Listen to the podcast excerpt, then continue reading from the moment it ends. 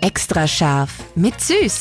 Kochtipps auf Live-Radio mit Dominik Süß. Das übergehende Nudelwasser wird nie wieder übergehen, wenn ihr jetzt in der nächsten Minute zuhört oder halbe Minute sogar. Dominik, du bringst es auf den Punkt. Wie schaffe ich es, dass Nudelwasser nie wieder übergeht? wenn beim Nudelkochen der Schaum aufsteigt, dann kann man außen den Rand ein bisschen mit Öl einfetten und durch das Öl geht es auch nicht über. Das heißt, der Schaum bleibt dann auch drin in den Topf, weil ja oben dann über den Fett dran sich nicht drüber traut sozusagen.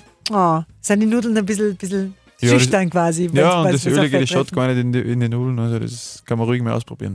Extra scharf mit Süß. Perfekt gekocht in einer Küche von Eilmannsberger. Denn am Ende schreibt man Küche mit E.